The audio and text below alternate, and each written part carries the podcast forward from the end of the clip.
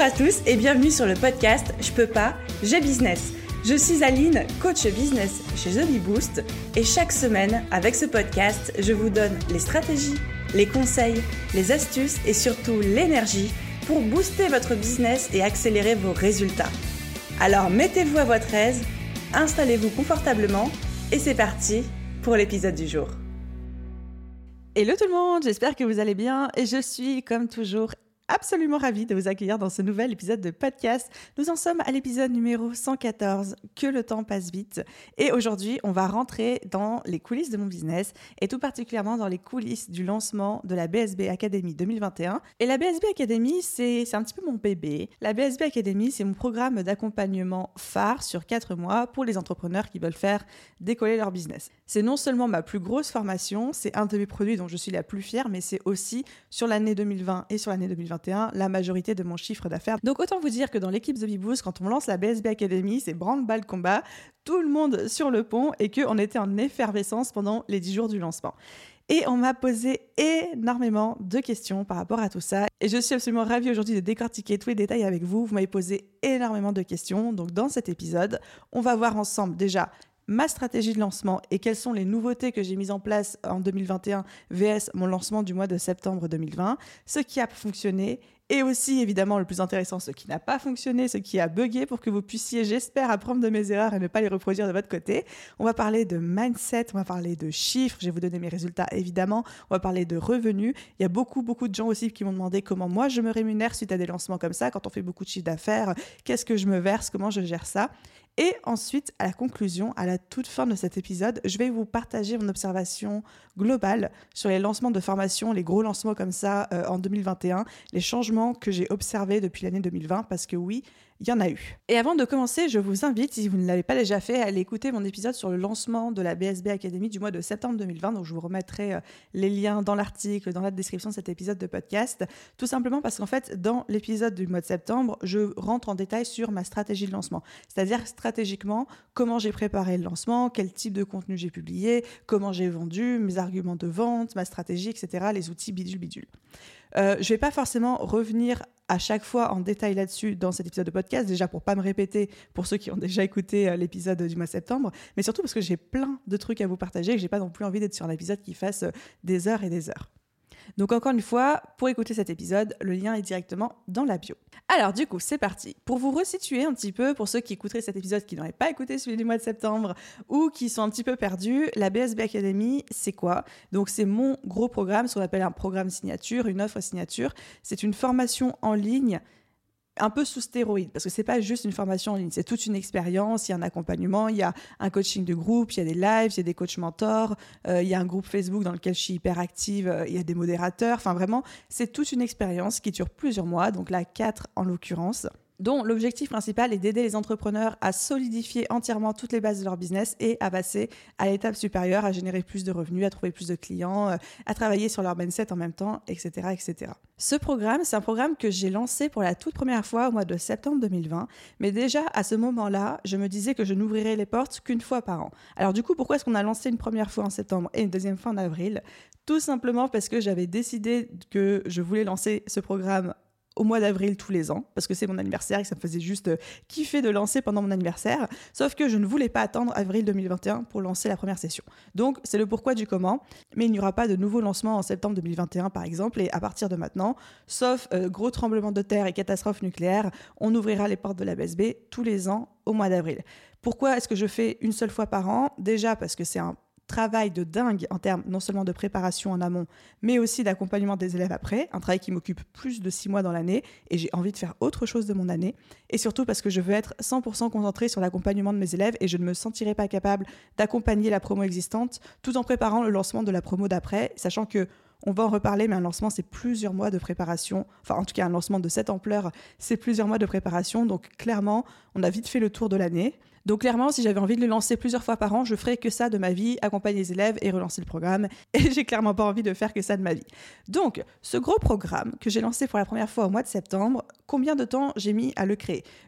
Je reviens un petit peu sur ces détails parce que c'est des questions que j'ai reçues en fait quand je vous ai dit que je préparais cet épisode de podcast. Beaucoup de personnes m'ont dit euh, combien de temps t'as mis pour créer la formation, etc. J'ai mis en tout huit mois. Mais pas huit mois à temps plein. En fait, ce que j'ai fait, c'est que je l'ai testé, ce programme, déjà deux fois, sous forme de coaching de groupe en bêta-test auprès d'un petit groupe de personnes, d'abord 9 et ensuite 17 personnes. Et ça, je l'ai fait deux fois au cours de l'année 2020. Donc j'ai lancé une première fois le coaching de groupe, donc ce qui était la toute première version euh, de la BSB Academy en janvier 2020. On était neuf personnes. Et ensuite, une fois qu'on a terminé, parce que c'était sur trois mois à l'époque, j'ai relancé en mai 2020 auprès de 17 personnes. Et le fait d'avoir fait ces deux coachings de groupe, donc d'avoir bêta-testé deux fois mon programme, ça m'a vraiment permis de tester le contenu, la pédagogie, est-ce que ce que je disais, est-ce que les stratégies que j'enseignais fonctionnaient ou pas, les retours des élèves, comment je pouvais adapter le contenu, ce qui fait qu'au moment de créer la formation telle qu'elle existe aujourd'hui, c'est-à-dire avec les vidéos, les slides, les workbooks, les ressources, les PDF, les bonus et tout, tout, tout, eh bien j'avais déjà testé le truc deux fois et donc énormément de retours. Donc, huit mois en tout pour créer la formation, donc entre janvier 2020 et euh, août 2020, sachant qu'on l'a lancé pour la première fois en septembre 2020. Sachant que entre-temps, depuis la version du mois de septembre, je n'ai pas touché le corps du contenu parce que le contenu reste pertinent, mais on va apporter des petites modifications à droite à gauche d'un point de vue des ressources, des PDF disponibles. Par contre, le gros gros changement qu'il y a sur la version 2021 de la BSB VS la version 2020, c'est autour de l'expérience. Avec l'équipe de ZB Boost, hein, on a énormément travaillé sur l'expérience qu'on proposait à nos futurs élèves, à nos coachés. On a intégré des semaines ce qui explique que le programme euh, se déroule sur quatre mois et non plus sur trois, pour permettre aux gens d'implémenter, de pas se sentir entre guillemets en retard, même si je passe mon temps à leur dire qu'il n'y a pas de retard, mais euh, ne pas se sentir en retard sur la progression. J'ai fait appel à des coachs mentors, il y a plus de live qu'avant pour vraiment aider à travailler le côté mindset en même temps que le côté stratégique. On a prévu plein de surprises. J'ai pas envie de les dire dans ce podcast parce qu'il y en a certaines dont ils sont pas encore au courant et j'ai vraiment envie de garder euh, cet effet surprise. Donc j'en parlerai peut-être euh, plus tard, mais plein de surprises pour gamifier l'expérience et clairement pour qu'ils kiffent leur meilleure vie pendant 4-5 mois avec nous. Donc on n'a pas trop touché au contenu, au core content, hein, au contenu principal depuis euh, septembre. Par contre, on a retravaillé absolument toute l'expérience et j'ai super, super hâte de leur faire découvrir tout ça. Ensuite, une autre question que j'ai beaucoup reçue, c'est combien de temps pour préparer ce lancement, ce lancement 2021. On a commencé à bien y réfléchir à partir du mois de janvier 2021. On savait hein, que ça s'en venait euh, pour le mois d'avril. On a commencé à se pencher dessus, à se questionner au mois de janvier 2021. Mais je n'ai travaillé à temps plein sur ce lancement que en mars, à partir de mars 2021. Et pareil, Sonia qui bosse avec moi, elle était à fond sur le lancement à partir du mois de mars. Ça a été une grosse erreur de ma part. On va clairement en reparler après, mais il aurait fallu au moins deux mois de plus. Il aurait fallu au moins trois mois de préparation à temps plein pour faire tout ce qu'on voulait et être bien et ne pas se retrouver avec des problèmes, des bugs, des choses comme ça euh, pendant la semaine de lancement. Donc ça, on y reviendra dans les choses qui n'ont pas fonctionné, mais clairement, un mois à temps plein pour préparer un lancement de cette ampleur. On n'était pas prête. Je pense qu'on y est allé un petit peu, euh, genre en mode la pâquerette dans la bouche, euh, parce que euh, septembre s'était tellement bien passé qu'on s'était dit on va refaire la même chose qu'en septembre, sauf que non, on ne peut pas refaire la même chose qu'en septembre. Donc on s'est fait un peu écraser par des bulldozers, ça c'est le teaser sur comment ça s'est passé. On s'est fait rouler dessus par des bulldozers, par des tractopelles, par des tout ce que vous voulez. Et avec le recul, la, première leçon que je retire de ce lancement, c'est vraiment, il me faut entre 3 et 4 mois de préparation à temps plein sur ce lancement pour l'année 2022. Ça, c'est clair. Plus jamais, jamais, je ne fais qu'un seul mois. Parce que là, du coup, j'ai dû faire l'équivalent de 2 ou 3 mois de travail à temps plein euh, au mois de mars. Donc en fait, je me suis retrouvée à faire des journées entre 10 et 15 heures de travail. 7 hein. euh, jours sur 7, tout le mois de mars. Et j'ai entamé ce lancement en fait en étant crevée, en étant claquée. Surtout que bah, Covid, confinement et euh, opportunités, etc. oblige. En fait, je n'ai pas pu me reposer depuis mon lancement du mois de septembre. Donc j'étais déjà très fatiguée après le mois de septembre. J'ai eu une période très très compliquée d'un point de vue euh, fatigue, stress émotionnel, à mindset au mois de décembre, janvier, où j'approchais un petit peu de l'épuisement professionnel. Je n'ai pas envie de parler de burn-out parce que c'était pas du tout ça. Mais voilà, j'étais quand même très fatiguée et le fait de février, mars, ranquiller sur une énorme préparation de lancement, je me suis dit, ça craint, ça craint du boudin. Donc, rassurez-vous, pour ceux qui, sont en train de s'affoler, je vais très bien, tout va bien, je suis en train de me reposer. Vraiment, j'ai levé le pied depuis le lancement. Mais ma première grosse leçon, avec le recul, avec ce lancement, c'est vraiment 3 à 4 mois de préparation à temps plein pour moi et pour mon équipe. Et encore une fois, je pense que la grosse erreur que j'ai faite, au-delà du fait de ne pas me prévoir suffisamment de temps de préparation, c'est de penser que on allait faire la même chose qu'au mois de septembre pour produire les mêmes résultats. Et il y avait un facteur non négligeable que j'avais pas pris en compte, c'est que mon audience ma liste email, euh, mes abonnés sur Instagram, l'audience sur Facebook, l'audience publicitaire, euh, la visibilité de The Bee Boost a plus que doublé entre septembre 2020 et avril 2021. Je le savais, j'avais les chiffres sous les yeux. Et donc c'est pour ça que je me disais on pourra faire plus de ventes aussi. Mais ce que j'avais complètement négligé dans l'histoire, c'est que qui dit deux fois plus d'audience dit deux fois plus de messages, qui dit deux fois plus de mails, dit deux fois plus de demandes, dit deux fois plus d'exigences. Puis surtout, c'est une audience qui a grossi tellement vite, qui a été un tout petit peu moins qualifiée dans le sens où les gens me connaissaient moins ou depuis moins longtemps et du coup étaient forcément, et c'est normal, beaucoup plus exigeants. C'est-à-dire en termes de bah, prouve-moi que ton truc il marche, mais quitter pour me raconter ça, euh, est-ce que je peux parler à quelqu'un au téléphone avant d'acheter? Enfin, tous ces genres de trucs que je n'avais pas du tout, du tout eu euh, pendant le lancement du mois de septembre parce qu'on avait lancé, on avait eu un petit budget publicitaire, mais on avait lancé grosso modo auprès d'une audience qui nous connaissait déjà très bien. Donc en fait, les gens achetaient parce qu'ils avaient confiance en nous. Et là, on s'est vraiment heurté à un raz-de-marée, un tsunami de messages, de demandes, de requêtes, euh, d'exigences qu'on n'était pas prêt. Clairement, on n'était pas prêt. Donc voilà un petit peu sur euh, combien de temps j'ai mis pour créer la formation, les différences entre la formation 2020 et la formation 2021 et combien de temps pour préparer le lancement. Je vous propose maintenant, enfin vous allez me dire oui ou non, mais en fait on va y aller quand même, hein, vous vous en doutez bien, je vous propose de décortiquer un chouïa la stratégie de lancement. Encore une fois, je ne vais pas rentrer trop trop dans les détails parce que j'en ai déjà beaucoup parlé dans le podcast du mois de septembre, mais je vais quand même vous dire les petites différences qu'il y a eu entre le lancement de septembre et celui du mois d'avril.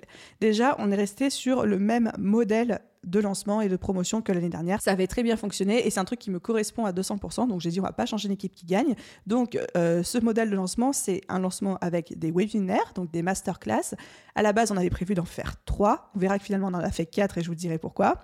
Euh, de l'emailing, donc envoyer des séquences email à la liste email, de poster sur les réseaux sociaux et de balancer du budget publicitaire pour nourrir tout ça. Et quand je dis nourrir, c'est-à-dire que la publicité, on ne l'a pas utilisée pour dire euh, coucou, voilà un nouveau programme achète. Le budget publicitaire, il a vraiment été là pour euh, nourrir euh, le lead magnet. Donc j'avais créé un quiz. Il a été là pour euh, retargeter les gens qui étaient présents au webinaire en leur disant merci d'avoir été présent au webinaire, regarde ton replay. Enfin voilà, on, était vraiment sur un peu de la dentelle en matière de publicité. On n'était pas juste sur une publicité qui disait coucou, il y a la BSB, achète parce que ça, ça ne fonctionne pas et ça coûte surtout très très très cher. Donc ça, c'est le modèle global de lancement, le même que l'année dernière. Création de contenu, réseaux sociaux, emailing, euh, trois masterclass et un peu de budget publicitaire pour booster tout ça. À ça se rajoutent deux choses qui étaient également présentes au mois de septembre, qui étaient euh, le bot Messenger, donc euh, qu'on a fait avec le logiciel qui s'appelle ManyChat, pour ceux qui se poseraient la question, et l'affiliation avec nos anciens élèves.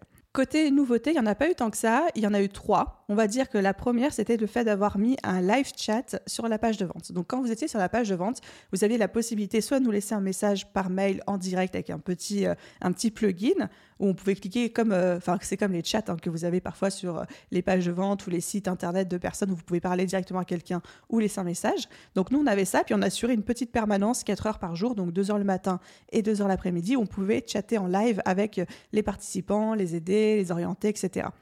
Je vous dis pas tout de suite si ça a marché ou pas, ça ce sera pour euh, la section d'après. Donc ça c'était la première nouveauté, le live chat. La deuxième nouveauté, c'est le fait que j'ai utilisé pour la première fois de ma vie des quiz.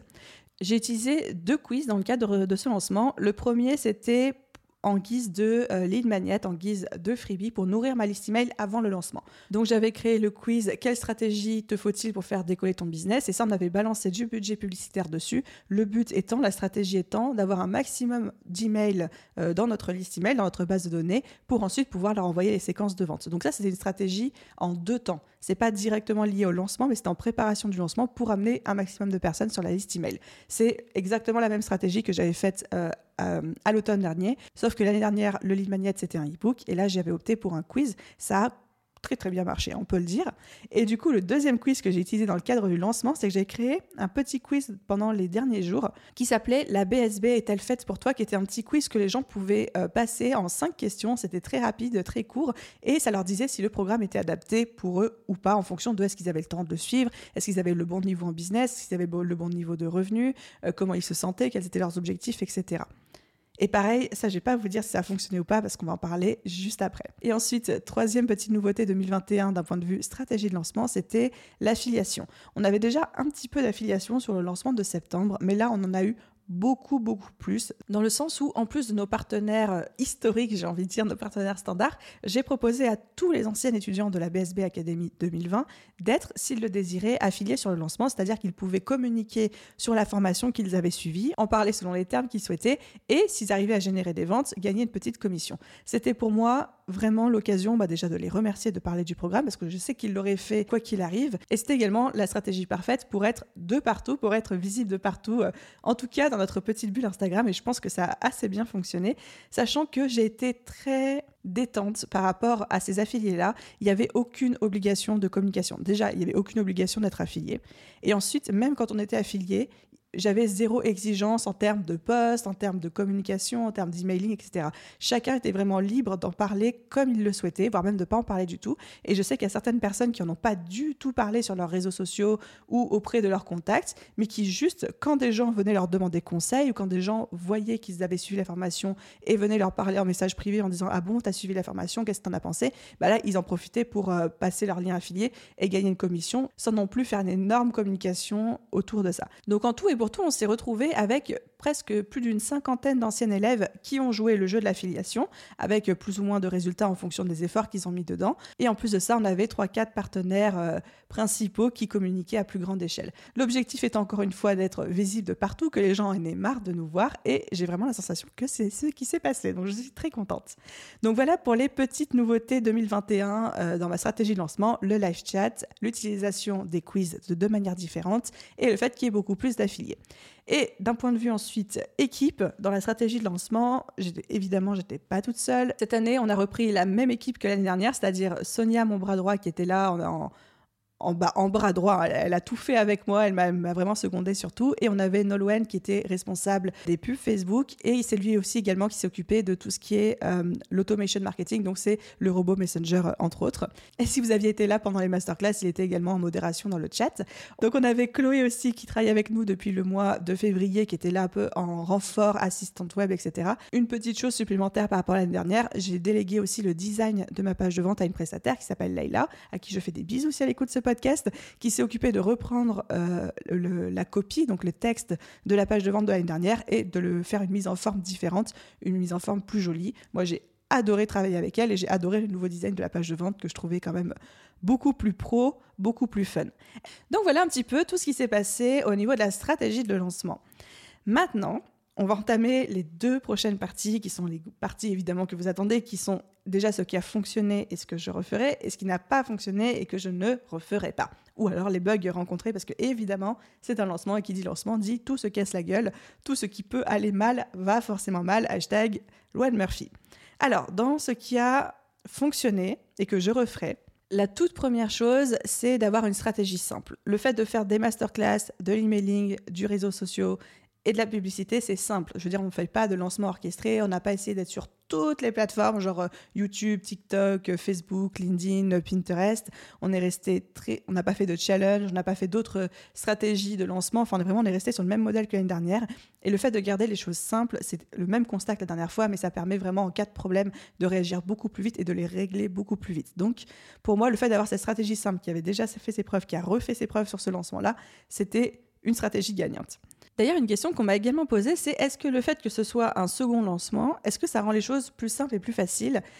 Honnêtement, ma réponse est non. J'ai trouvé que ce lancement était beaucoup plus compliqué que le lancement du mois de septembre. Alors, est-ce que après, je suis victime du syndrome de l'accouchement où une fois que c'est passé, bah, tu te rends plus compte du travail que c'était, etc. Mais j'ai quand même la sensation que au mois de septembre dernier, tout s'était extrêmement bien passé, tout avait roulé sur des roulettes, on a vécu notre meilleure vie, etc. Là, il y a quand même beaucoup plus de choses qui ont merdé. On en parlera juste après. Il y a eu beaucoup plus de bugs, de problèmes, etc. VS le mois de septembre de l'année dernière. Donc, moi, j'ai pas du tout trouvé ce lancement plus simple. Bien au contraire, sachant que aussi, j'avais un peu retravaillé les textes de ma page de vente. J'avais entièrement refait toutes mes séquences email parce que j'avais fait le choix de ne pas réutiliser les mêmes séquences euh, email, les mêmes types de posts, les mêmes contenus que la dernière, tout simplement parce que je me disais, il y a plein de gens qui ont déjà lu ces mails, qui n'ont pas acheté la dernière fois et qui j'ai envie qu'ils achètent cette fois-ci, donc je ne peux pas leur envoyer la même chose, je ne peux pas leur servir du réchauffé.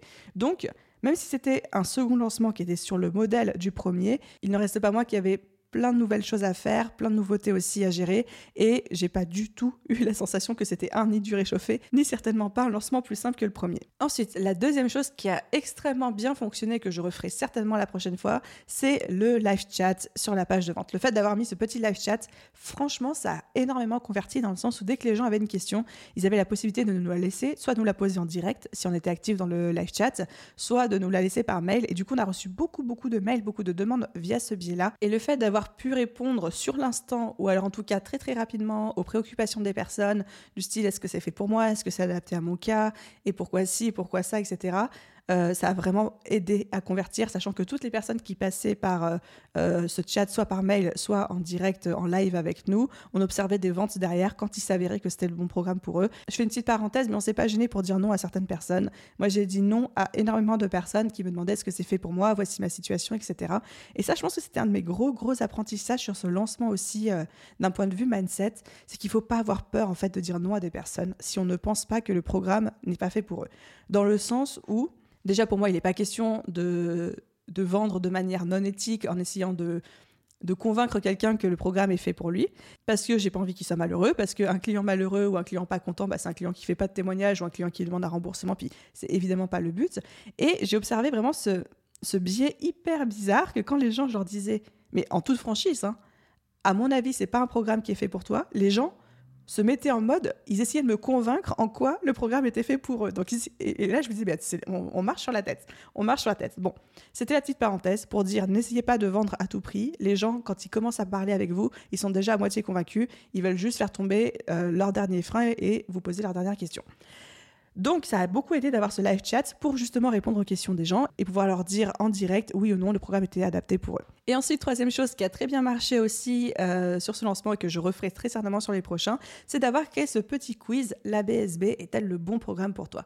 Qui était vraiment encore une fois un quiz qui était là avec quelques questions, mais c'était un vrai quiz. C'est-à-dire que si à un moment la personne elle mettait une réponse, par exemple si la personne elle disait qu'elle n'avait pas beaucoup de temps à investir dans son business, elle était redirigée vers une réponse qui lui disait bah non, la BSB n'est pas le programme fait pour toi parce que ça demande du temps de travail. Ou si la personne disait je gagne plus de 10 000 euros par mois, elle était redirigée vers une page qui disait bah non, ce n'est pas pour toi parce que ton business roule déjà.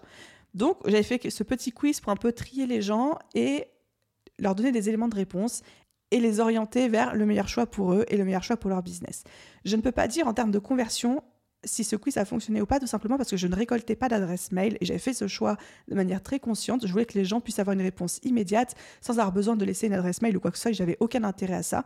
Mais je trouve que ça a rajouté énormément de valeur et surtout de capital sympathie et aussi de cet effet de transparence dans le sens, encore une fois, euh, je sais que il y a un peu, moins de la moitié des personnes, enfin il y a 58% des personnes qui ont passé le quiz qui ont eu comme réponse oui, c'est le, bon programme pour toi, mais donc ça veut dire qu'il y a 42% des personnes où euh, le quiz leur disait non, ce n'est pas fait pour toi. Donc c'est presque une personne sur deux où il y a une réponse honnête et transparente et je trouve que ça, ça rajoute énormément au capital sympathie et c'était une petite expérience à faire, euh, à faire vivre en plus aux futurs élèves. Et encore une fois, j'ai vraiment tout miser sur l'expérience du lancement, mais aussi sur l'expérience à l'intérieur du programme pour cette année. C'est mon gros focus de l'année 2021, de tout transformer en expérience, en plus d'avoir un contenu de fond très qualitatif. Au final, c'est un quiz qui n'a pas été énormément passé VS la taille de notre base de données email. C'est un quiz qui a été passé par 1200 personnes. Sur les 1200 personnes, il y en a 58 euh, qui avaient comme résultat oui, la BSB est bien pour toi, et donc 42 qui, pour diverses raisons, n'étaient pas entre guillemets, entre gros guillemets, euh, éligibles ou avec des profils adaptés au programme. Et on a eu un très très bon taux de conversion. C'est-à-dire que quand quelqu'un passe un quiz, entre le moment où il commence la première question et le moment où il arrive au résultat, il y a toujours un petit peu de perte. Il n'y a pas beaucoup de gens, beaucoup de gens. Disons qu'il y a généralement une, on perd une moyenne, on perd un pourcentage de personnes entre la première question et la dernière question parce que les gens ne vont pas au bout, ça les saoule, ils ferment la fenêtre, ils s'en vont, etc., etc. Et là, on a eu un excellent, excellent taux puisque 96% des gens qui ont passé le quiz ont rempli la première et la dernière question et ont visionné leur page de résultats, donc c'est juste excellent. Tout ça pour dire, le quiz, c'était une bonne petite idée, ça n'a pas trop mangé de pain, ça m'a mis quoi, allez, une heure et demie à mettre en place, à tout casser, et ça a plutôt bien fonctionné, et je suis sûre que les gens ont kiffé. Je me base sur aucun chiffre pour dire ça, mais j'en suis sûre. À présent, nous arrivons à ce qui n'a pas fonctionné, les choses que je ne referai pas et les bugs rencontrés pendant le lancement.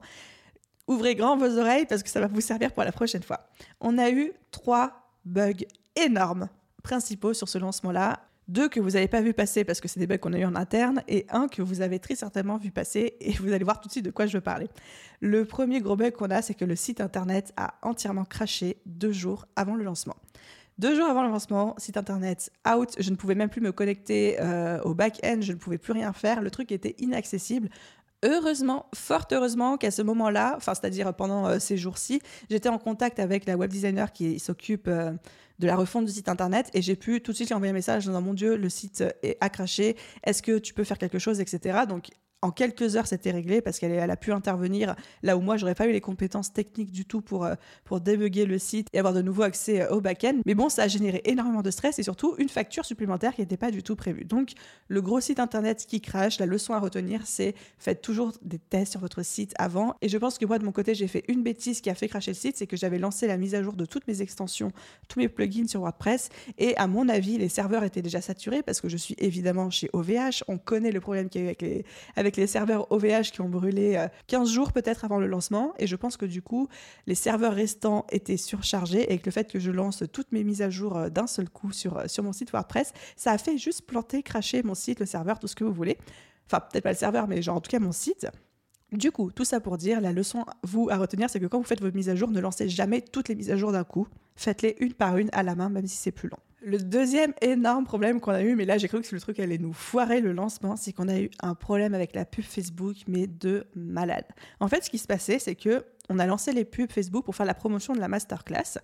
Tout allait bien, mais à la fin de la première journée, Nolwenn me regarde et il me fait il y a un gros problème sur les pubs, c'est on avait des coûts qui était faramineux, mirobolant. Pour vous donner une échelle de valeur, en principe, nous, quand euh, on lance des pubs pour faire la promotion d'une masterclass, ça nous revient entre 3 et 4 euros par personne qui s'inscrit à la masterclass. C'est une moyenne hein, qui est faite entre le nombre de personnes qui, euh, qui, cliquent sur la pub, le nombre de personnes qui voient la pub, le nombre de personnes qui s'inscrivent effectivement, mais en moyenne, du coup, ça nous revient à 3-4 euros de budget dépensé euh, en publicité pour une personne qui s'inscrit.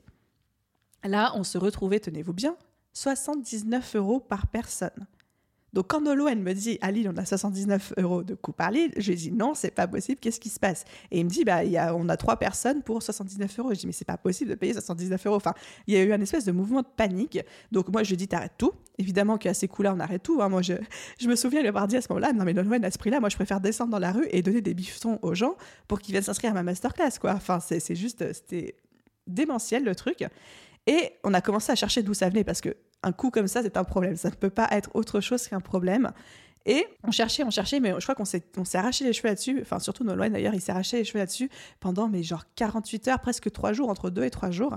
Et à un moment, il m'a dit Écoute, Aline, on sait que c'est un bug parce que j'ai observé un truc très bizarre. Sur Facebook, on nous dit qu'on a un lead, deux leads, trois leads pour des, euh, des, montants faramineux. Mais quand je me connecte avec le tracking sur ton Google Analytics, j'observe qu'il y a des centaines et des centaines de personnes, ou en tout cas des dizaines et des dizaines de personnes qui s'inscrivent. Donc c'est comme si en fait la pub fonctionnait, parce que nous on voit qu'il y a des gens qui s'inscrivent avec la pub, mais sauf que les informations ne remontaient pas dans Facebook, ou alors remontaient de manière tellement euh, restreinte, comme s'il y avait un espèce de goulot d'étranglement, que ça faisait des, des, des moyennes complètement fausses et des coûts complètement faux. Donc là, je le regarde, je dis, bon, Déjà, ça, c'est une bonne nouvelle. C'est une bonne nouvelle que ça fonctionne. C'est une bonne nouvelle que les coûts représentés sur Facebook ne soient pas le reflet de la réalité. Par contre, ça nous pose un gros problème dans le sens où on avait lancé plusieurs pubs avec des textes, puis vous savez, quand vous lancez des pubs, vous faites plusieurs visuels, vous faites plusieurs textes, puis vous testez un visuel avec un texte, le même visuel avec un autre texte, puis vous voyez qu'est-ce qui convertit le mieux, puis sur quelle plateforme, puis dans quel format. Sauf que là, on n'avait aucun moyen de savoir ce qui fonctionnait et ce qui ne fonctionnait pas. Et on était vraiment avec un budget publicitaire j'avais donné à Nolwenn une enveloppe de 10 000 euros en termes de publicité pour toute la durée du lancement, c'est-à-dire à partir du moment où on faisait la publicité du quiz, donc début mars, jusqu'à la fermeture du panier. Je lui ai dit, tu as 10 000 euros, euh, tu gères ça comme tu veux.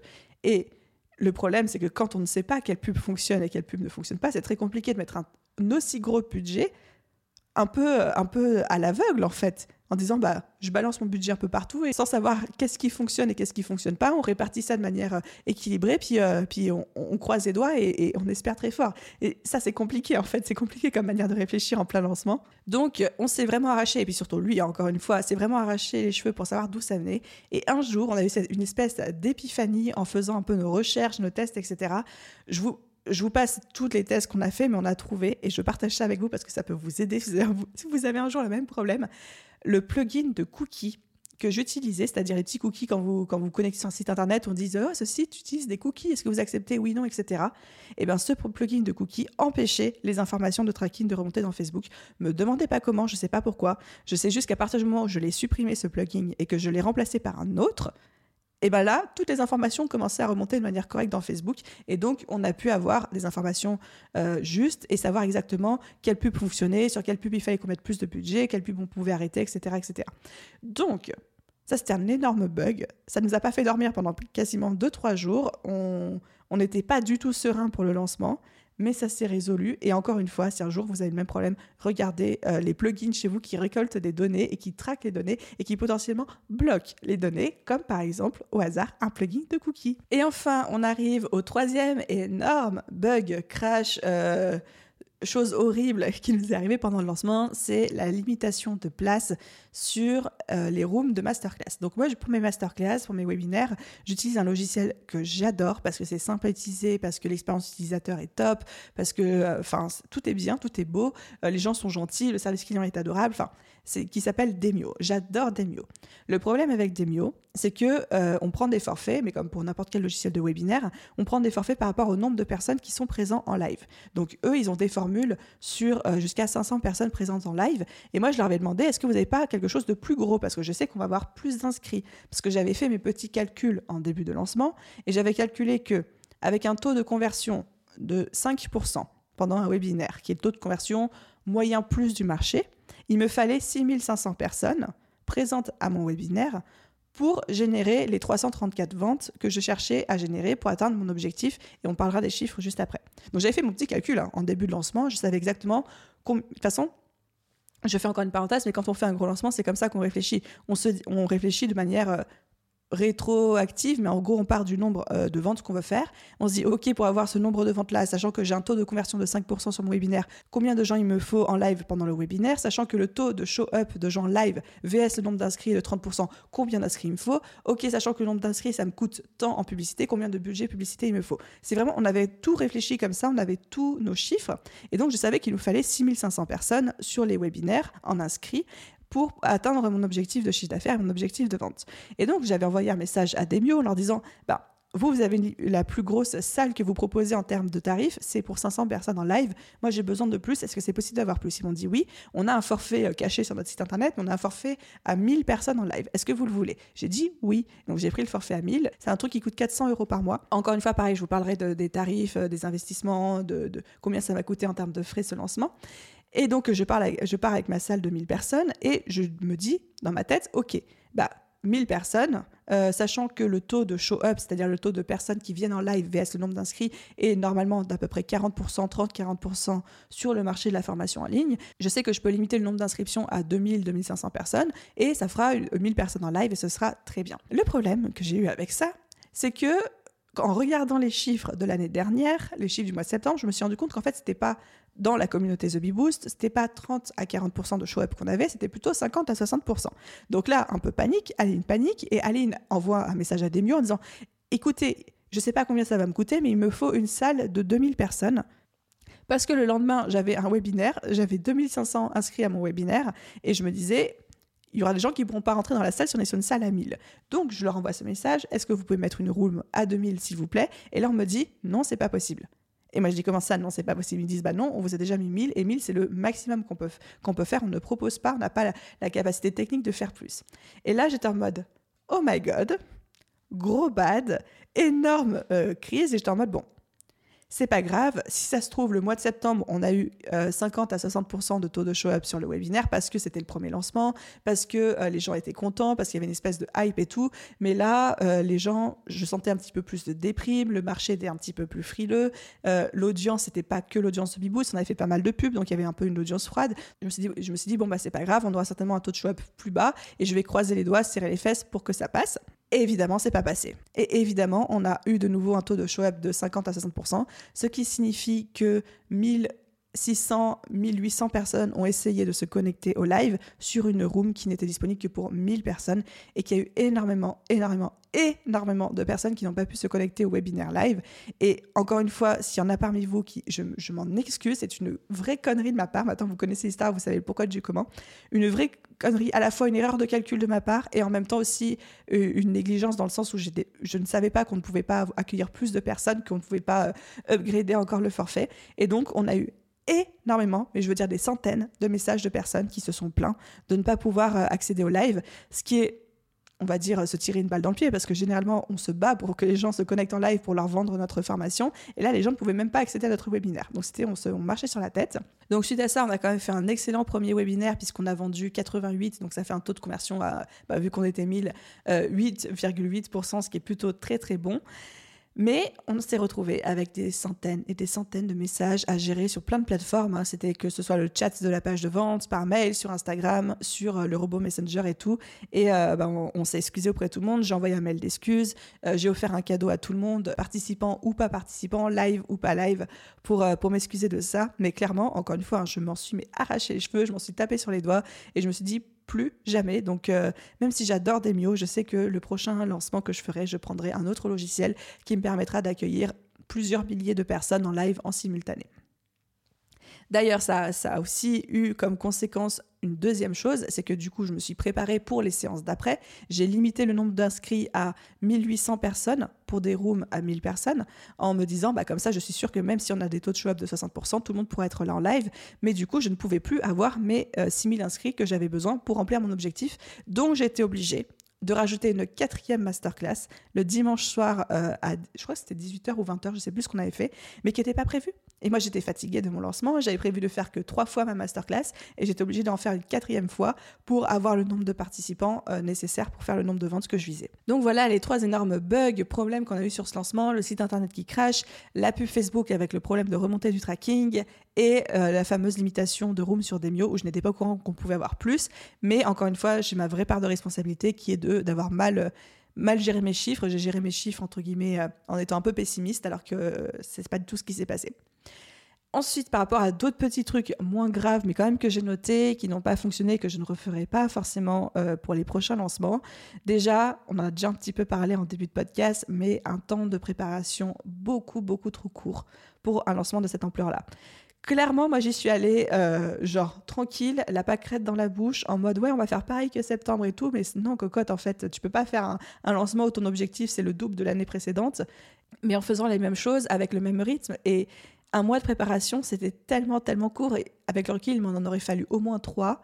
Et là, je me dis, bah, le prochain lancement, j'aurai quatre à cinq mois de temps plein de préparation de lancement. Ça, c'était la première chose. La deuxième chose qu'on a un petit peu évoqué aussi, mais clairement on était sous-staffé. On n'avait pas assez de monde parce que j'avais pas pris en compte, enfin j'avais pas capté que deux fois plus d'audience voulait dire deux à trois fois plus de messages. Et donc on était juste Sonia et moi là, euh, très fiers toutes les deux comme on pouvait, avec euh, comme dit l'expression très vulgaire, on a dû y aller avec la bite et le couteau en mode clairement euh, comme on pouvait. moi j'ai fait des soirées, j'étais censée me reposer pour me préparer pour mes masterclass, mais je faisais des soirées jusqu'à 1h du mat, je répondais aux messages parce qu'on était clairement submergés. Et avec le recul, il nous aurait fallu une, voire même deux personnes à temps plein sur tout ce qui est customer care, service client, réponse aux mails, réponse aux messages, présence sur le live chat, etc. C'était pas ni à Sonia ni à moi de le faire, et encore moins d'être que deux personnes pour le faire. Donc ça, c'est le deuxième petit truc. Il y a aussi plein de choses que j'aurais voulu faire pour ce lancement que je n'ai pas pu faire faute de temps. Euh, par exemple, j'aurais voulu faire de la pub YouTube, j'aurais peut-être voulu faire de la pub sur Pinterest, j'aurais voulu communiquer plus sur LinkedIn. Tous les jours, je me notais communiquer sur LinkedIn, mais j'ai pas eu le temps de le faire, j'ai pas eu la possibilité de le faire.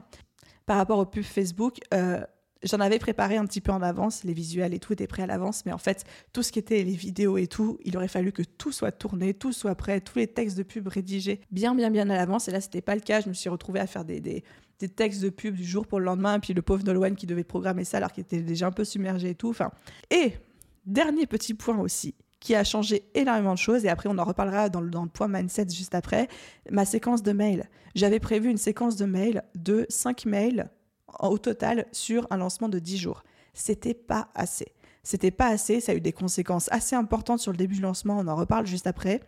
Mais je me suis retrouvée le dimanche soir, en plein milieu du lancement, à 23h, à tout refaire. J'ai entièrement euh, refait toute ma séquence mail de vente. J'ai déprogrammé tous les mails programmés, je les ai tous retapés et au lieu d'en envoyer un tous les 3-4 jours, j'en ai envoyé un par jour pendant tout le reste de la semaine. Donc en fait, je peux pas dire qu'on a gâché le début du lancement, mais euh, les premiers jours du lancement n'étaient pas du tout à hauteur de nos espérances en termes de vente, en termes de résultats. Et je pense que c'est en grande partie parce que j'avais mal préparé ma séquence mail, j'avais été trop timide. Et je suis la première à vous dire, faut pas avoir peur de marteler, faut pas avoir peur de répéter, etc. Mais moi, je sais pas si c'était un excès de confiance ou une peur de saouler les gens ou quoi que ce soit, mais prévoir 5 mails en tout et pour tout, euh, sur, sur une liste email pour un lancement de 10 jours, ce n'est pas assez. Donc j'ai tout refait et j'en ai envoyé un par jour à partir du dimanche, mais le dimanche on était déjà à plus de la moitié du lancement quoi. Et du coup on arrive au point mindset qui est directement relié à ça. Comment ça s'est passé côté mindset pour moi pendant ces 10 jours de lancement? Et clairement c'est là où j'ai senti la grosse différence entre septembre et euh, le mois d'avril, mais pas forcément bien. Déjà il faut savoir que le mois de septembre, je, je croyais tellement en ce nouveau produit, j'étais tellement à fond, puis je ne savais pas, j'avais jamais fait de lancement, donc il y avait cette espèce de, magie des débuts, de chance des débutants, de ce que vous voulez, mais j'y suis allée. Enfin, c'était heureux sont les ignorants. Comme j'ignorais ce que c'était un lancement, j'étais très heureuse, j'ai kiffé ma meilleure vie. Là, le mois de mars, comme je vous ai dit, comme là, au mois de mars 2021, comme je vous ai dit, j'étais fatiguée et j'avais très peur. J'avais extrêmement peur de ce lancement, mais vraiment, ça me faisait stresser, ça m'empêchait de dormir et tout, parce que maintenant que je savais euh, ce que c'était, et surtout que je connaissais les résultats que je voulais obtenir, que j'étais pas sûre parce qu'on avait plein de facteurs qui ne jouaient pas en notre faveur. Je voyais des tonnes de lancements qui marchaient pas forcément bien euh, autour de moi. Je voyais les gens qui avaient pas envie d'investir. Euh, on n'avait plus le CPF alors qu'on l'avait au mois de septembre et que c'était une grosse, une grosse part du lancement. Il y avait plein de petits signaux d'alarme dans ma tête qui me disaient ce lancement, t'es pas sûr d'atteindre tes objectifs. Donc j'avais très très peur. Et surtout, en travaillant sur mon mindset, je me suis rendu compte d'une crainte que j'avais, c'est que au mois de septembre, personne ne nous avait vu venir. Je veux dire, euh, j'avais jamais fait de lancement. Enfin, les gens savaient qui était The Bee Boost, mais les gens n'avaient pas forcément assimilé The Bee Boost à des gros lancements, à des gros chiffres d'affaires, etc. Là, au mois de mars, tout le monde nous attendait au tournant. C'est-à-dire qu'il y a plein de gens, des entrepreneurs, euh, des gens que je connaissais plus ou moins, même des gens que je connaissais pas et tout, qui euh, me montraient, mais de manière très bienveillante, hein, mais qui ils étaient attentifs au lancement et aux résultats qu'on allait produire. Et du coup, ça a fait une espèce d'énorme pression pour moi, sachant que moi, suis un peu, euh, j'ai un peu ce syndrome de d'être la première, d'être la meilleure de la classe, euh, de vouloir toujours être number one, etc. Mais ça, c'est un, de mes gros problèmes dans la vie. J'ai toujours été comme ça. Mais du coup, ça m'a créé une pression incroyable en mode tout le monde nous attend il faut qu'on fasse l'objectif annoncé, surtout que j'avais communiqué hein, à voix haute sur les objectifs de chiffre d'affaires qu'on visait. Je ne sais pas si c'était une bonne idée ou pas, mais du coup, je me dis, maintenant, je ne peux pas décevoir ces gens-là et je ne peux pas non plus ne pas respecter ma parole. Il faut que je leur montre euh, de quel bois on se chauffe. Mais du coup, ça m'a créé une pression tellement, tellement importante que je prenais même plus de plaisir à préparer le lancement. Et j'ai beaucoup travaillé là-dessus et je me suis fait coacher sur le sujet aussi. Et à un moment, j'ai changé avec euh, ma coach, euh, ma coach mentor euh, dans ce cadre-là, et on a mis le doigt sur une espèce de croyance slash phrase punchline que je vais partager avec vous parce que moi, ça m'a tout débloqué mon mindset. Je me suis rendu compte que en septembre, je travaillais pour réussir, alors qu'au mois de mars, je travaillais pour ne pas échouer. Et d'avoir verbalisé et formalisé cette différence entre travailler pour réussir vs travailler pour ne pas échouer, ça a tout changé. Donc ça, c'était un déclic qui s'est fait à la fin du mois de mars. Même pour tout vous dire, je m'en suis fait un, un fond d'écran où c'est marqué travailler pour réussir en gros et en petit en dessous barré rayé c'est marqué travailler pour ne pas échouer comme ça je le regardais tous les jours et ça m'a remis entre guillemets dans le bon mindset et dans un mindset où je kiffe et pas un mindset où j'étais là pour euh, prouver quelque chose à quelqu'un ou prouver euh, des choses à des gens qui nous regardent faire notre lancement même si évidemment c'était le cas donc ça ça a énormément joué pour moi donc, on fait le lancement. En dehors du gros problème de site internet, de la room limitée à 1000 places sur Demio et de la pub Facebook dont on a parlé, les premiers jours sont top. Le mercredi, on fait 88 ventes pendant le webinaire, génial. Le jeudi, on revend encore, génial. Le vendredi, donc vendredi 9 avril, grosse déprime, 5 ventes. Grosse déprime parce que moi, grosse fatigue. Mais aussi grosse déprime parce que j'allais pas très bien et tout. Puis 5 ventes, c'était pas beaucoup, c'était pas assez pour en tout cas euh, tenir nos objectifs de vente. Et donc là, je commence à tout remettre en question. Je commence à me dire, OK, on a à peine dépassé le stade des, des 100 ventes, qui était genre juste génial, mais moi j'avais un objectif de 335 ventes. Et je me dis, c'est pas en faisant 5 ventes par jour qu'on va y arriver. Samedi 10, 4 ventes. Dimanche 11, 5 ventes de nouveau. Et là, je dis, mais ça ne va pas. Ça ne va pas du tout. C'est pas normal qu'on vende 4 ou 5 formations par jour. Alors, encore une fois, je fais juste une petite parenthèse. Entendez-moi bien. On est d'accord que c'est génial de faire 5 ventes par jour, surtout sur un produit à 1500 euros. Évidemment que c'est génial. Et chaque étudiant qui a intégré la BSB Academy, c'était un cadeau pour moi et j'étais honorée de ça. Simplement, je réfléchissais en termes d'objectifs je m'étais fixé un objectif et je ne comprenais pas pourquoi ça ne vendait pas assez. VS ce que j'avais prévu, VS les prévisions. Donc là, c'est vraiment l'analyse, entre guillemets, euh, l'analyse avec beaucoup de recul, l'analyse des chiffres, mais ce n'est en aucun cas, euh, pour, être bien clair et transparent avec vous, hein, ce n'est en aucun cas une critique euh, des gens qui ont rejoint la BSB à ce moment-là, ni de mon appréciation de ces gens-là ou de moi-même. C'était juste par rapport aux chiffres, par rapport aux prévisions, ça ne se passait pas comme prévu. Pourquoi? Et c'est à ce moment-là que Nolwenn, on en parlait ensemble, et il m'a dit cette phrase, pareil, deuxième tarte dans ma gueule après le travailler pour réussir. Il m'a dit Non, mais Aline, tu te rends pas compte que tu es en train de faire la même chose que pour un lancement à 300 000 euros, sauf que là, tu en veux 500 000. Parce que 335 ventes, pour ceux qui ont déjà fait le calcul, ça fait, c'était 500 000 euros de chiffre d'affaires, c'était notre objectif. Et là, pareil, ça m'a un peu sauté à la figure et je me disais, bah oui, c'est vrai, il a raison. Je fais les mêmes actions que pour le lancement du mois de septembre, qui était un plus petit lancement que celui-ci, en espérant avoir deux fois plus de résultats. Donc ça ne pouvait pas fonctionner. Et c'est à ce moment-là, le dimanche 11 avril à 23h, que j'ai décidé de refaire toutes mes séquences email, de déprogrammer tous les mails programmés depuis 15 jours qui étaient tout propres, tout beaux, et de tout réécrire et d'en envoyer un par jour. Et c'est à ce moment-là que tout a débloqué parce que dès le lendemain, dès l'envoi de mon mail du lendemain, pof, 26 ventes, paf, le mardi, 30 ventes. Enfin voilà, c'est reparti à ce moment-là. Donc la leçon à retirer dans tout ça, c'est quand on voit que les chiffres ne sont pas euh, tels qu'on les avait prévus, que le prévisionnel ne tient pas, il ne faut pas hésiter à changer la stratégie, à revoir les choses. Et moi, je repars aussi évidemment avec cette grosse phrase qui m'a dit, franchement, Nolwenn, merci de m'avoir dit ça, que on ne peut pas faire les mêmes actions qu'avant, mais en espérant des résultats différents, qu'ils soient là différents, plus haut, plus bas, etc. Mais ensuite, mes problèmes mindset ne s'arrêtent pas là, parce que je pense que c'était peut-être le plus gros enjeu qu'il y a eu sur ce lancement, c'était mon mindset qui s'est mis en travers de ma route de plein de manières différentes. Donc, les ventes repartent, on est content, on kiffe notre meilleure vie. Le webinaire que je fais le soir de mon anniversaire vend extrêmement bien puisqu'on a fait, je euh, je sais plus, on, on, a refait un taux de conversion de 10%. Enfin, c'était juste génial. On était trop contents. Sauf que jeudi 15, donc le lendemain de mon anniversaire, je commence à flipper parce que je vois qu'on a dépassé les 335 ventes. Je vois qu'on a dépassé notre objectif. Donc déjà, champagne, on est super content, mais je me dis, attends, attends, attends.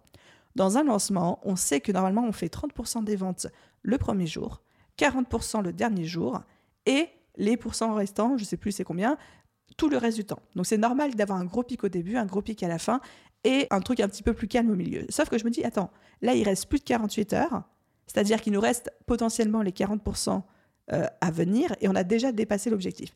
Et là, j'ai commencé à flipper ma race, mais alors à flipper de ouf, parce que je me dis, je n'ai pas la structure pédagogique pour accueillir 800 élèves.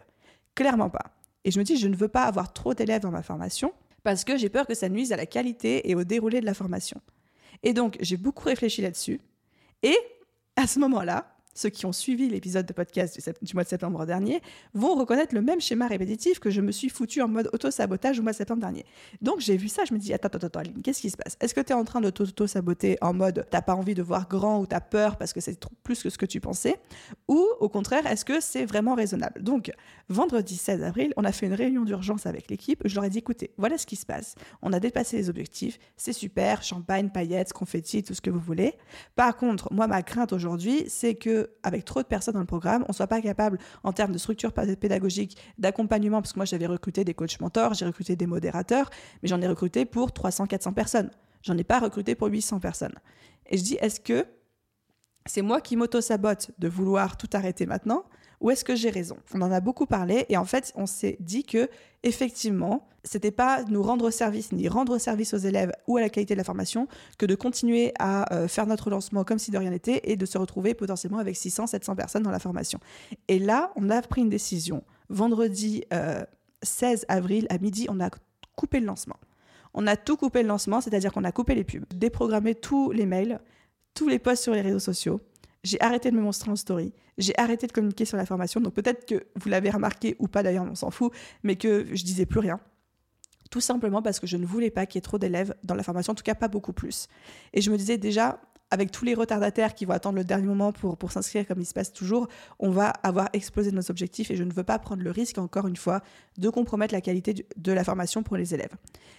Du coup, on a tout arrêté. Je me suis même questionnée sur le fait de fermer le panier avant l'heure, c'est-à-dire de fermer le panier le vendredi plutôt que le samedi soir. Et je me suis dit que non, j'allais pas le faire parce que quand on dit quelque chose, il y a des gens qui étaient en train d'essayer de s'arranger, peut-être pour avoir l'argent ou pour, euh, pour euh, payer la formation, etc. Et je ne voulais pas euh, ni les décevoir, ni ne pas respecter moi ma parole parce que j'ai un principe, c'est que bah, je donne ma parole et je respecte ma parole quoi qu'il arrive.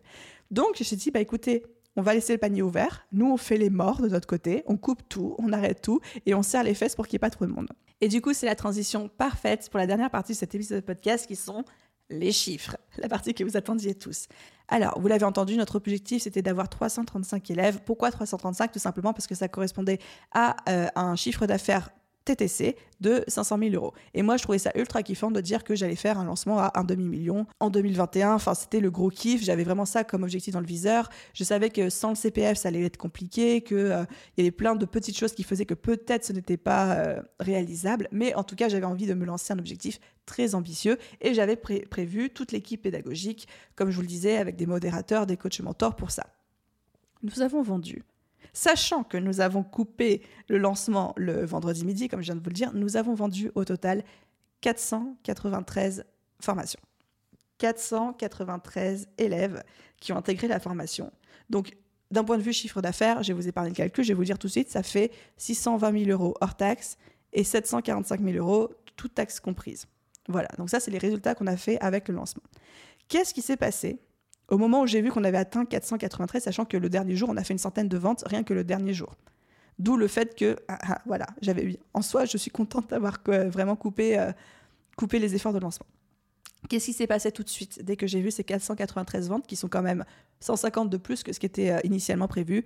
Mon premier réflexe, ça a été de dire à l'équipe est-ce qu'on est bon au niveau du staff? Non, on va recruter des modérateurs supplémentaires. On a recruté immédiatement dans le week-end, avant le début du programme, euh, des personnes supplémentaires dans l'équipe pour être sûr d'assurer la qualité de la formation. Donc voilà, en termes de chiffre d'affaires, de revenus, de nombre d'élèves, évidemment, je suis hyper heureuse, hyper fière de ces résultats. Je veux dire, c'était inespéré, même pour moi, de faire ce genre de, résultat. Mais moi, je m'y attendais pas. Même mon équipe, euh, personne ne s'y attendait, etc. Après, ma vigilance numéro un, vous l'avez bien compris, c'est la qualité euh, et le résultat derrière, la qualité de la formation, la qualité d'accompagnement, de suivi des élèves, la qualité du groupe Facebook, etc. Et ça, ça reste mon focus numéro un. Et je me suis dit, on a fait plus de chiffres, je vais tout de suite le réinvestir pour doubler le temps de travail des modérateurs, pour recruter des personnes supplémentaires, pour mettre en place des systèmes qui vont faire que les élèves ne vont pas pâtir, entre guillemets, d'un nombre d'élèves plus important que ce qui était prévu. Et encore une fois, je me répète, mais je suis hyper contente avec le recul d'avoir euh, coupé les efforts de lancement parce que clairement, au moment où je l'ai fait, je n'avais pas c'était de l'auto-sabotage parce que je prenais peur ou si c'était vraiment une, une, vraie décision réfléchie et pertinente. Et je me rends compte que c'était une vraie décision réfléchie et pertinente. Donc je suis ravie de ne pas avoir fait à fond la communication sur la fin de mon lancement. Parce que je pense qu'on aurait pu avoir au moins 50 ou 100 personnes de plus si on l'avait fait. Et là, clairement, ça serait devenu pas gérable et je euh, je veux même pas y penser en fait. Ça aurait été un cauchemar quoi. Donc voilà, par rapport aux résultats. Ensuite, par rapport aux dépenses. Combien ça m'a coûté financièrement parlant, un lancement de cette ampleur-là. On a dépensé en tout et pour tout, j'ai fait des petits calculs pour vous, 35 000 euros. 35 000 euros répartis comme suit. Il y avait 2 000 euros d'outils. Alors quand je dis d'outils, c'est des logiciels, des applications, mais des outils euh, particuliers pour le lancement. Par exemple, j'ai dû upgrader ma plateforme de formation Kajabi pour passer au niveau supérieur, pour avoir euh, le nombre euh, de, produits disponibles, pouvoir dupliquer ma formation en fonction, etc. Le fait que j'ai payé l'outil Interact pour les quiz. On a eu aussi un très gros budget en termes de Zapier qui nous permettait d'automatiser pas mal de choses avec euh, le, chatbot sur Messenger, sur euh, les emails, les choses comme ça. Euh, je crois qu'on a eu peut-être pour 500 euros de Zapier, on a eu peut-être pour presque 1000 euros de, de Kajabi, la plateforme de formation. Enfin voilà, on a eu 2000 euros d'outils et, là, je ne compte pas les outils qui vont être des dépenses pour le programme. Par exemple, le fait de upgrader Zoom pour pouvoir avoir des, des rooms à 500 personnes pour accueillir tout le monde pendant les lives. Ça, ça va nous coûter très cher aussi, mais je ne le compte pas là-dedans. Donc, c'est vraiment les outils juste pour le lancement. Ensuite, au niveau de la publicité, en termes de budget publicitaire, en tout et pour tout, entre le 8 mars 2021, donc le moment où on a commencé à communiquer sur le quiz pour construire la liste email, et le 16 avril, le moment où on a tout coupé, on a dépensé l'équivalent de 13 000 euros de publicité, sachant qu'à la base, on avait un budget de 10 000 euros, donc ça a été un petit peu dépassé, mais c'était totalement OK vu les résultats. L'objectif avec ces pubs, c'était vraiment de me voir de partout, que les gens me voient de partout, qu'on soit sur la répétition. Et je pense que ça a vraiment été le cas. Et ensuite, le plus gros secteur de dépenses, c'était les prestataires. Il y a pour 20 000 euros de dépenses de prestataires.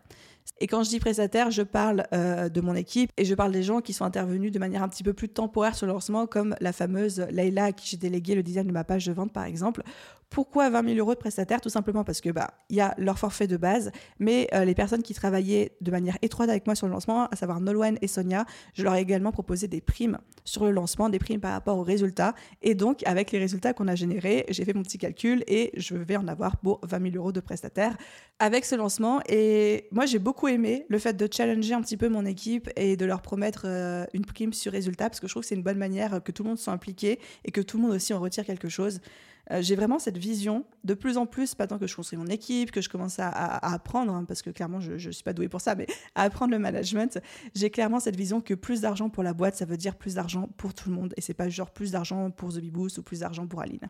Euh, d'ailleurs, en parlant de plus d'argent pour Aline, une question, je crois que c'est la question qu'on m'a le plus posée, c'est combien est-ce que je me paye moi? Avec un lancement comme ça, qu'est-ce que je me verse et tout? Bah, Vous allez être un petit peu déçus, mais aujourd'hui, j'ai une structure juridique est une EURL. Donc, je me verse un salaire en tant que gérante.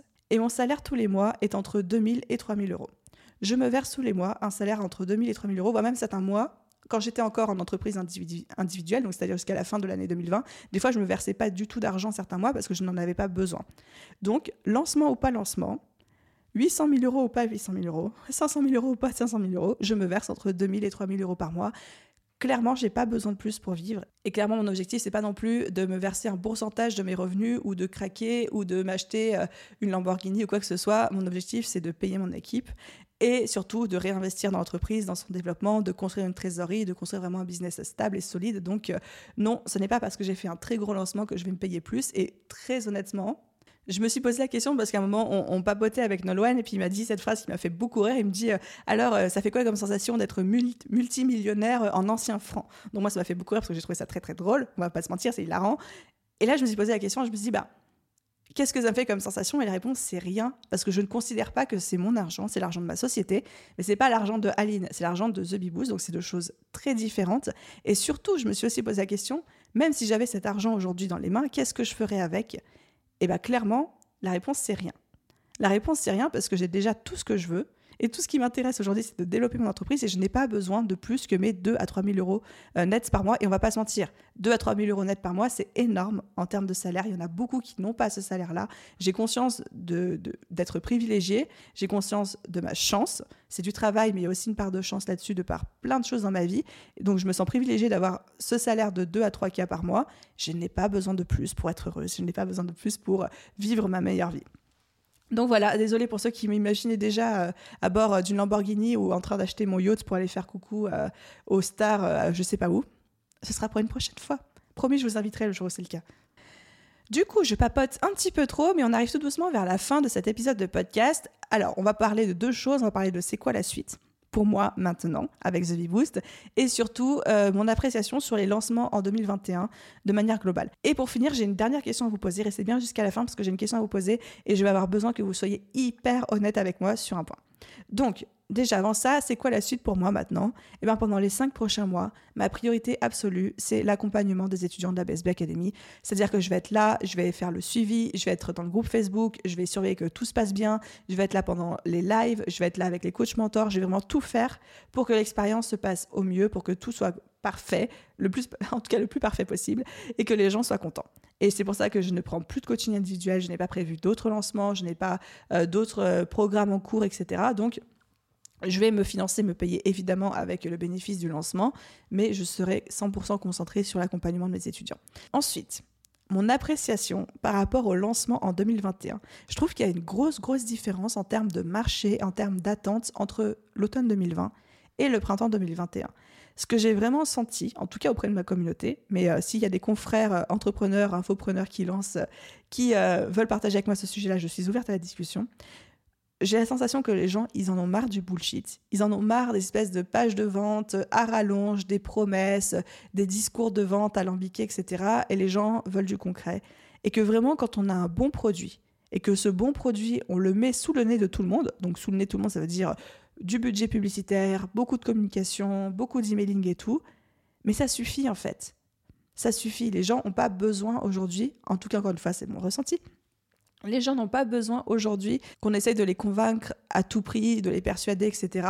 J'ai vraiment eu ce sentiment avec la BSB que les, interactions que j'avais par message, euh, par mail, etc., c'était que des gens qui cherchaient à s'assurer que c'était bien le produit pour eux, qui correspondait à leurs problématiques du moment. Et du coup, moi, tout ce que j'avais à faire, c'était même pas d'essayer de vendre ou quoi, c'était d'analyser en quelques questions leur business et de leur faire un feedback sur oui ou non, c'est pour toi. Donc, je pense qu'avec un bon produit et une bonne visibilité, on fait un bon lancement. Mais j'ai pas eu cette sensation qu'il m'a fallu à tout prix argumenter et convaincre. Ensuite, la deuxième chose que je retiens de ce lancement VS 2020, c'est vraiment l'importance de faire vivre une expérience. Et c'est ce qu'on a cherché à faire en fait en mettant en place le live chat, euh, en mettant en place le bot Messenger sur Facebook, en mettant en place les masterclass, enfin, etc., etc. Donc voilà un petit peu pour mon feedback plus global sur les lancements en 2021. Et j'ai une toute dernière question avant que vous quittiez ce podcast. J'étais pas sûre de partager mes chiffres avec vous avant de l'enregistrer. Je vais vous expliquer pourquoi. Le truc, c'est que j'ai toujours partagé mes chiffres, mes résultats, pas pour le plaisir de me faire mousser, pas pour le pour, prouver quoi que ce soit à qui que ce soit parce que ça ça m'intéresse pas, mais pour inspirer dans le sens où quand je me suis lancée, j'aurais aimé que quelqu'un autour de moi, partage ses chiffres, partage des gros chiffres, montre qu'on puisse être une femme en business, montre qu'on puisse avoir une petite structure et faire un maximum de résultats, un maximum de bénéfices. Et surtout, on parle de manière transparente en termes de qu'est-ce que ça m'a coûté, euh, en termes de frais, en termes d'équipe, en termes de mindset, en termes de sacrifices et tout. Enfin, j'aurais aimé trouver cette transparence quand je me suis lancée. Donc, je me suis dit, je vais être cette transparence pour les autres. En tout cas, j'espère l'être. Le but derrière ça étant évidemment d'inspirer les gens à faire pareil. Je me questionne actuellement, et c'était déjà le, questionnement que j'ai eu avant de commencer à enregistrer cet épisode de podcast sur la pertinence de continuer à faire ça, dans le sens où aujourd'hui, The Big Boost, vous l'avez compris, c'est plus Aline, c'est une équipe. C'est plus une petite entreprise individuelle où je peux me payer un pourcentage de mon chiffre d'affaires, mais c'est une société où je me verse un salaire. Je ne sais pas dans quelle mesure ça reste inspirant pour vous de commencer à partager des chiffres qui vont aller au-delà de cela. Est-ce que vraiment ça va vous servir? Et là, j'ai vraiment envie que vous me fassiez un retour, soit sur Instagram, soit même par mail, soit sur le réseau social de votre choix, etc., en me disant est-ce que oui, pour vous, ça vous aide? Est-ce que ça vous aide peut-être que dans trois ans, je dis que je fais des lancements à plusieurs millions? Ou est-ce qu'on est arrivé à un stade où on s'en fiche et que ça apporte pas grand-chose? Encore une fois, je répète, mais c'est pour être très clair dans ma demande, l'objectif pour moi, c'est de vous inspirer, j'espère, et de vous montrer ce qui est possible. Mais je veux pas qu'au bout d'un moment, les chiffres dont on parle soient tellement disproportionnés ou en dehors de la réalité de ce que vous, vous pouvez vivre, que ça en devienne complètement contre-productif et que du coup je ne sois plus du tout euh, dans le message et dans euh, ce que j'essaye de faire passer. Donc encore une fois, si vous avez envie de réagir là-dessus, de me faire part de votre feedback, je suis hyper euh, ouverte à ça, mes, mes, MP Instagram sont ouverts à ça, mes emails sont ouverts à ça et puis j'ai hâte de vous lire. En fonction de ce que vous allez vous dire, je déciderai ou pas de continuer à partager mes chiffres pour la suite de l'aventure The Bibou, sachant que la suite de l'aventure c'est l'année prochaine. Hein. Le prochain gros lancement, ce sera la VSB Academy de 2022. Donc voilà, les amis, écoutez, j'espère que ça vous a fait plaisir que je vous emmène un petit peu dans les coulisses du lancement. J'ai vraiment essayé de tout préparer en avance, ce qui a fonctionné, ce qui n'a pas fonctionné, les chiffres, le mindset, ce que je referai, ce que je referai pas et tout. Si cet épisode de vous si cet épisode de podcast vous a plu, comme d'habitude, n'hésitez pas à laisser un petit commentaire, une note sur la plateforme d'écoute si elle vous le permet. C'est vraiment ça qui aide le podcast à se développer, à se faire connaître. Et je suis, euh, je lis tous les commentaires et j'ai tellement de gratitude pour chacun d'entre eux. Donc merci à tous ceux qui prendront le temps de le faire et à vous tous, comme d'habitude, je vous souhaite une excellente journée, soirée, après-midi, nuit, où que vous soyez. Et je vous dis à très vite dans un prochain épisode de podcast. Bye tout le monde.